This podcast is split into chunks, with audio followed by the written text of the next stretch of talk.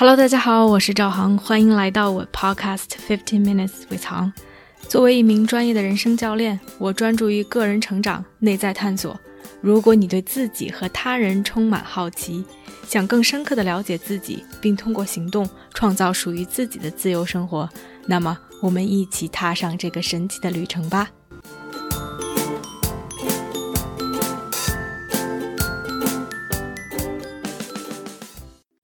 大家好，欢迎来到这期的 Podcast。最近看了一本书，叫《Twenty Six Marathons》。我在之前的一期 Podcast 里面有提到过二十六个马拉松。它的作者应该可以说是美国最优秀的长跑运动员 Mab Keflezighi，简称 Mab M.E.B。他的履历如果稍微去细数一下，他得过波士顿马拉松的第一名，纽约马拉松的第一名。同时，在奥运会上得过马拉松的第二名，这种成绩真的是可以说是想都不敢想。我之所以去挑这本书去看，一方面因为我本身就跑步，当然跑步对于我来说只是一个业余的爱好，但是马拉松这样的一种距离，这样一个需要花很多时间去训练。哪怕训练之后也依然很难去完成或者跑出好成绩的这样一项运动，我很难想象作为一个 pro，作为一个专业的运动员，他到底是一个什么样的状态，可以让他去坚持做这件事情。所以，一方面作为一个跑步爱好者，我想去看看他有什么话想说；另外，吸引我的也是《Washington Post》华盛顿邮报当时写了。在这本书的下面写了一个标注，他说：“A athlete whose wisdom and lessons aren't just for runners。”他这里面的智慧和他的经验，给不是跑步的人也有可以值得他们学习的地方。所以，其实也就抱着这样的念头，我开始去读这本书。大概看了几周，一不到一个月的时间去看完了。看完之后，第一个感觉就是觉得简单，结构上的简单，以及他他的书写，他故事讲述的简单。你可以想象一下这本书的结构，因为所有的书大家都有第一章、第二章，它的结构简单到就是第一个马拉松、第二个马拉松，一直到第二十六个马拉松。不光是章节安排的简单，每一章节里面。故事的内容也让人感到非常的重复，每章里面其实都是在讲每一次马拉松的经历，从他是怎么准备的，他的身体的状况是什么样子的，他有什么想法，在跑的时候出现了什么，跑完结束之后又发生了什么，所有的都是这样的一个格式和流程，以至于当我看到大约在一半左右的时候，我已经不知道自己看了。第几个马拉松，或者是还有几个这本书才能结束？因为似乎这一个我当时在读的那一章节和之前或者之后都没有太大的区别。我觉得这是一件非常有意思的事情，因为当然有区别，每一次时间都是不一样的，地点也有很多时候不同，Map 的年龄不一样，身体状况不一样，想法不一样。其实说到底，everything is different。其实几乎每一个细节都是不一样的。让我觉得它非常一样的，有一点是非常突出，也是让我觉得特别的 impress，非常的惊讶，以至于觉得不可思议的一点是，他每一次都觉得自己能赢。这件事情简直是难以想象。而这种觉得自己能赢，不是说 I wish, I hope。我希望，我渴望，而是他真心的在这二十六次马拉松中，每一次都觉得自己可以赢。而这二十六次马拉松其实贯穿了十五年。他从二零零二年，当他二十七岁的时候，开始从五千米、一万米的这样的一个距离转移到马拉松的训练当中。所以，二零零二年是他第一次在世界级的比赛中亮相，第一次跑。他一直跑到了二零一七年，他四十二岁。大家可以想象一下，我觉得一个人在十五年里能有多少的变化？一个运动员从他所谓的 peak performance peak age，在他的运动生涯的黄金年龄二十 late twenties，二十末三十出头这样的一个黄金年龄，一直跑到大家认为其实很难再有好的成绩的四十二岁，在这十五年里，他经历了。无数次的 injury，无数次的受伤，膝盖、hips、胯骨、小腿、大腿、脚，经历过手术，经历过 rehab，伤后重建。有的时候，因为一年要跑不止一次，在很多情况下会 under train，会没有那么长时间让自己去训练，或者自己的身体状况并没有达到最理想的状态。同时，每一次其实都是世界级的大赛。世界级的大赛其实就是和世界的顶尖运动员在进行竞争。很多其他国家的运动员都换了好几茬人了，同时别人可能更年轻，或者他们考出过更好的成绩，连你最好的成绩都无法和人家的成绩去比拟。哪怕在这种情况下，他依然觉得我可以赢。我觉得这简直是一种让人不可思议的 mindset，让人不可思议的这样的一种思维方式。因为很多时候，我们对自己的决定，或者是我们对自己的认知，都会受到我们过去的经历、经验，受到我们周围的人的影响。比如，很多时候我的客户或者是我的朋友跟我说：“我不敢再去做这个决定了，因为我之前做过类似的决定。”然而，it didn't turn out well。他没有按照我想要发发展的方向去发展，他让我觉得浪费了时间，他让我觉得很有挫败感。我们从中所谓的吸取了经验和教训，所以在之后，当我们面临类似的情况下，我们会更害怕，我们会更胆怯，会更犹豫。这让我想起来，我曾经有一个客户，他是一个律师。可以说是典型的北美律师的形象，在学校里面成绩非常的好，考进了 law school，通过了 bar 律师资格的考试，可以说是平步青云，一直在大的律所工作，律师的薪水是非常高的。但是对于他来说，其实一直他的梦想是写作，他非常喜欢写东西，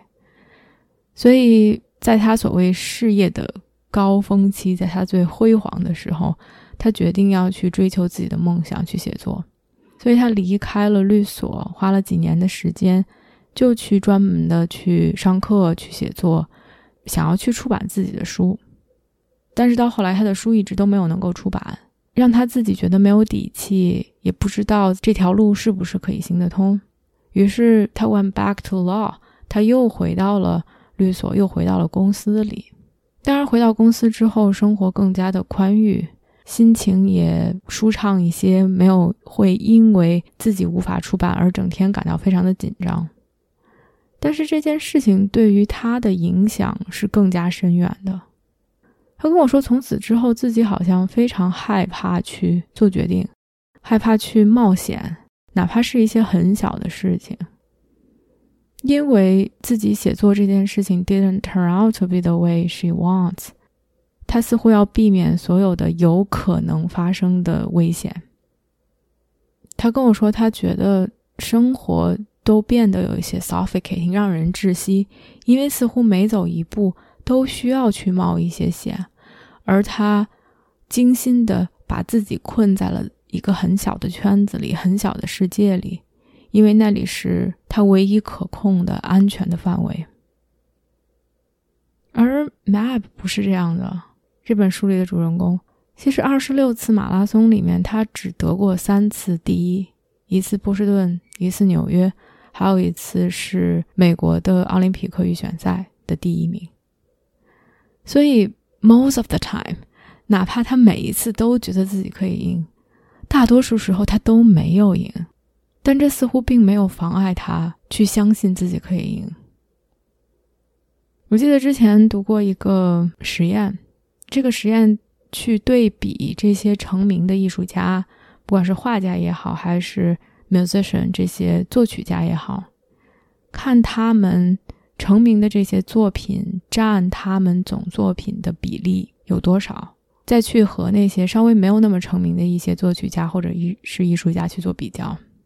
最后他们发现，其实成名的作品在他们总作品中占的比例是差不多的。而成名的艺术家之所以成名，并不是因为他们创作出来的曲子质量更高，而是他们创作的更多。当然，我不是说他们没有天赋，或者是说他们的创造力平平，而只是在很多时候，他们敢于更多的去尝试，他们愿意去写更多，他们愿意去创作更多，哪怕之前所谓的都是失败，而这种。一次一次去尝试，给他们增加了让他们去创作出好作品的几率。我觉得在生活中，有的时候其实也是这样。我们肯定是可以从之前的失败中吸取教训，但我们不自觉的也去吸收了那些让我们不敢再去尝试的胆怯或者是恐惧。有时我们确实有一些原因。让我们不能再去尝试，但有些时候，we stop ourselves，我们阻止了自己，我们没有给自己再一次的机会去相信自己，去承认 I want more，我想要更多，或者是 I deserve better，我应该可以得到更多。除了第一点，就是每一次他都想要赢。贯穿整个这本书以外，另外一点是，他每一次都会 end on a positive note，就是不管这一次比赛是个什么样的情形，发生了什么，赢没赢，成绩好不好，似乎他的结尾都是所谓的有正能量的一个非常好的侧面。他总能从每一次比赛中学到一些东西。不管是从 running strategy 这种跑步的策略上，怎么去让自己 pace himself 去有一个更好的节奏，或者是说赛前的准备，因为他曾经有过食物中毒，曾经有过去参加比赛的路上自己的行李被偷，以至于比赛的前一天开始各种去找衣服找鞋，有很多非常实际的所谓的 lessons learned 吸取的教训。而另外一方面，有些时候没有什么教训可以吸取，就是会发生一些意外。比如有一次他参加比赛，不知道为什么后半程就开始狂吐，就基本上是每跑两三迈就要停下来，因为需要呕吐，所以他完全不可能去赢得这场比赛，都连前十都不一定能进。然而最后。其他的运动员在鼓励他，在观看比赛的观众在鼓励他，他最后和另外一个运动员一起手拉手冲过了终点站，而这个是他创造出来的非常不一样的，给他自己也是给别人一起创造出来非常不一样的一个好的经历。所以不管发生了什么，就是每一次比赛都可以在一个。比较高昂的情绪点上结束，我也觉得是一件很神奇、很不可思议的事情。他其实并没有去避而不谈所谓的让人失望、让人沮丧的事实。这并不是一本灌了满满的鸡汤书，因为事实上是 there are something disappointing，有一些事情是让人失望的，比如没有能赢，而不光是没有能赢。作为一个 professional athlete，这样一个专业的运动员，他们的生计其实是和每一场比赛息息相关的。他们的很多收入是来源于 sponsor 这种赞助。之前 Nike 是他的 sponsor，是他的赞助商，而他们签的合约的条款里，所有的都跟比赛成绩相关。如果他比赛没有拿到前三，其实会直接影响到他的收入。以及到后来，Nike 其实决定不再和他去续约，所有的这些都是不那么正面，甚至是一些负面的，让人不开心、让人沮丧的事实。他并没有去避而不谈这些，而更多的是用一种非常平和、平等的观点去看待所有的一切，并没有只聚焦在痛苦和悲伤的事实上，也给了这些 special moment、这些特殊的瞬间、这些值得记忆的东西它的 fair share，它理应得到的关注。这让我想起几年前开始吧，非常流行的一件事情叫 Gratitude Journal 感恩日记，告诉我们我们要感恩，在生活中哪怕有很多不顺利的地方、不顺心的事情，也有好的一面。我曾经一度去尝试，但我发现其实非常的难，尤其是在我觉得很低落、伤心、沮丧的时候，我觉得脑子里面我会告诉自己。我生活的已经很好了，有太多太多的人比我 far worse，他们可能在忍受着战争、饥饿、贫穷。我跟他们相比，我的担心、忧虑、烦恼真的都不是事儿。我觉得逻辑上是我明白的，而当时的我其实无法感受得到，所以反而变成了一种负担。我觉得我不应该去感到伤心、难过、沮丧。我觉得我应该去感恩自己拥有的一切，而当我没有感到这些的时候，我又会去责怪自己，feeling the way I felt。而我现在真的是可以去感恩生活中的一些小事，可以感恩自己的现在的状况，哪怕生活中有一些让人难过、伤心、沮丧、不顺利的事情。它的原因是，I actually can feel it。并不是一个逻辑上的思维游戏，而更多的是我决定去看到生活中的这些 sweet moment，这些好的东西。就像 Map 在书里面给我的一种感觉，它更客观、更中立、更反映了现实。因为现实的生活中就是有它的 fair share of suffering 和 sorrow，就是有它的 fair share of sweetness and joy。可能在每一天中、每一周中，他们都会有一些波动，可能也会有一段时间痛苦更多一些。但是这不意味着我们看不到，或者说去忽略事情的好的地方。而当我们不光是理智上意识到这一点，而真的可以去感受它，把这种感受渗透到自己的身体里的时候，我们才可能可以去。真心的感恩。另外，看完这本书，让我觉得之前大家总用的一个比喻 “life is a marathon”，生活就像一场马拉松一样，似乎让我对它有了更深刻的一种理解。当之前我们这么说的时候，可能就是因为生活很长，就像马拉松一样长。而看完这本书，我觉得它的另外的一个所谓的更深层的意思吧。是什么事情都可以发生，就像马拉松一样。哪怕你是一个专业的运动员，哪怕你花十几年的时间在每一天训练，在为了比赛做准备，这就是你的事业。然而，每一次比赛中都有意外，这是一件无法避免的事情。你可以去 prepare as much as you want，你可以去训练。你可以去避免之前犯过的一些错误，但是不变的是，你就是会有惊喜。比如，Map 在赛场上，哪怕身体状况很好的时候，会忽然间跑着跑着，身体就是不反应，无法加速，或者是旧伤，因为一些原因被激发，还有刚才说的莫名其妙的开始吐，还有在赛场上被递错水平。这些你永远没有办法去准备的一些意外，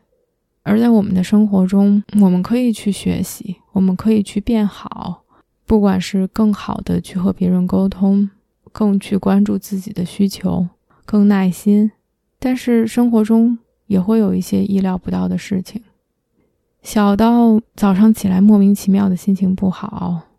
或者是生活中遇到一些让你觉得不公平、不公正的事情。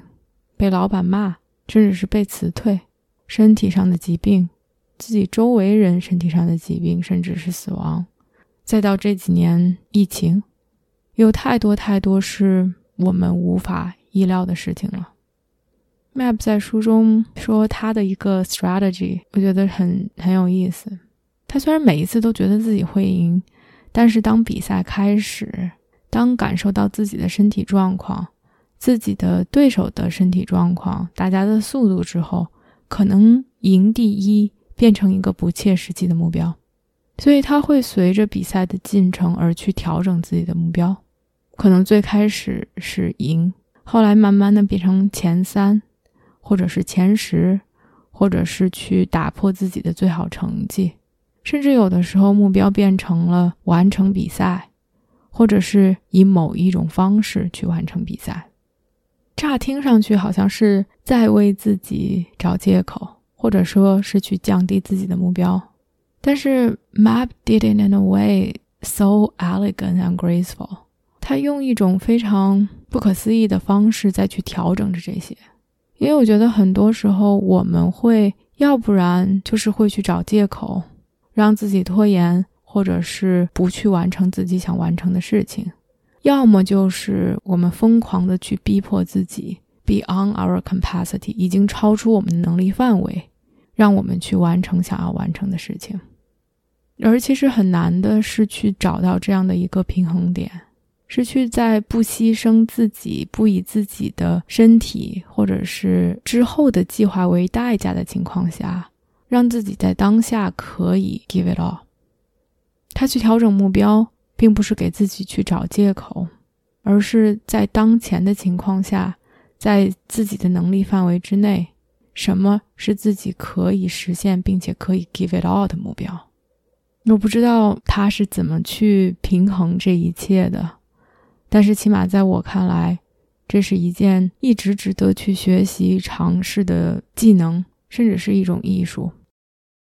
我觉得这也是他为什么可以每一次比赛结束都是 end on a positive note，都可以是所谓的正能量的，是因为他知道他没有悔恨，他没有遗憾，他知道在那一天那个时间点，他的身体状况、精神状况，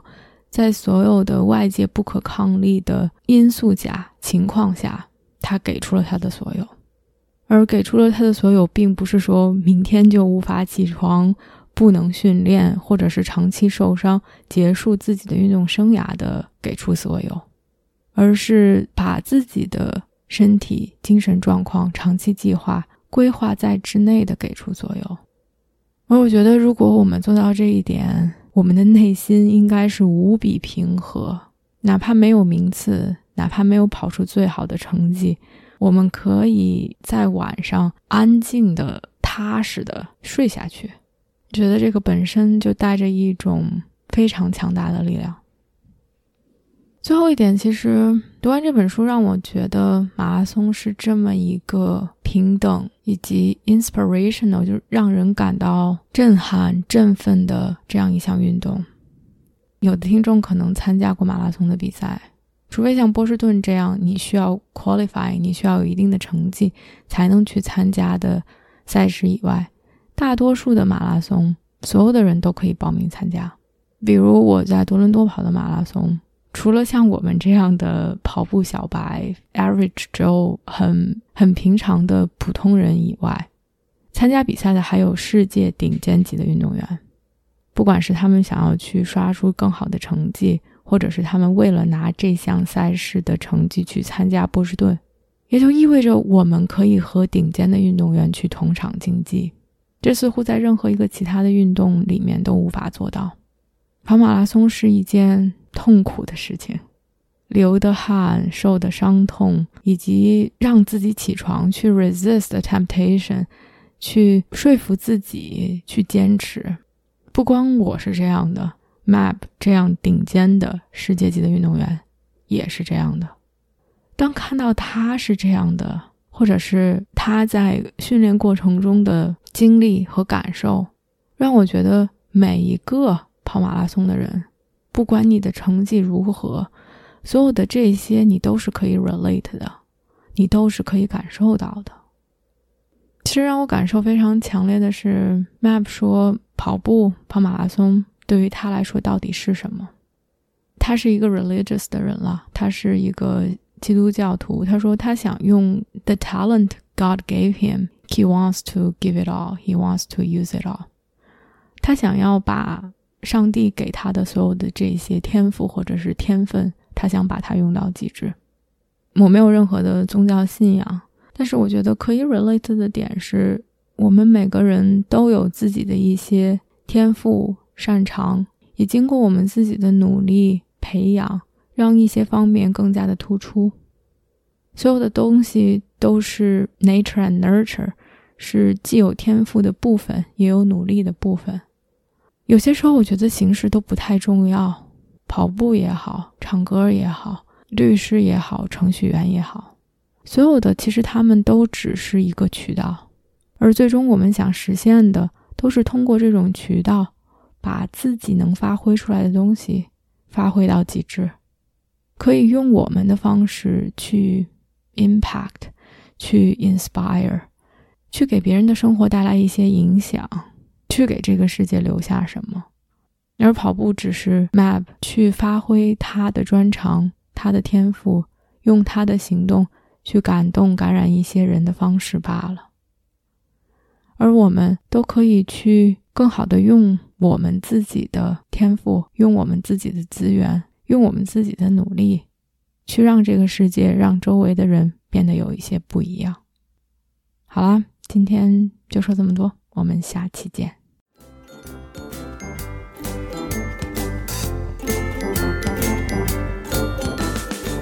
我相信每个人的智慧和力量。如果我们可以把内在的探索转化为行动，这个世界就会变成一个更美好的地方。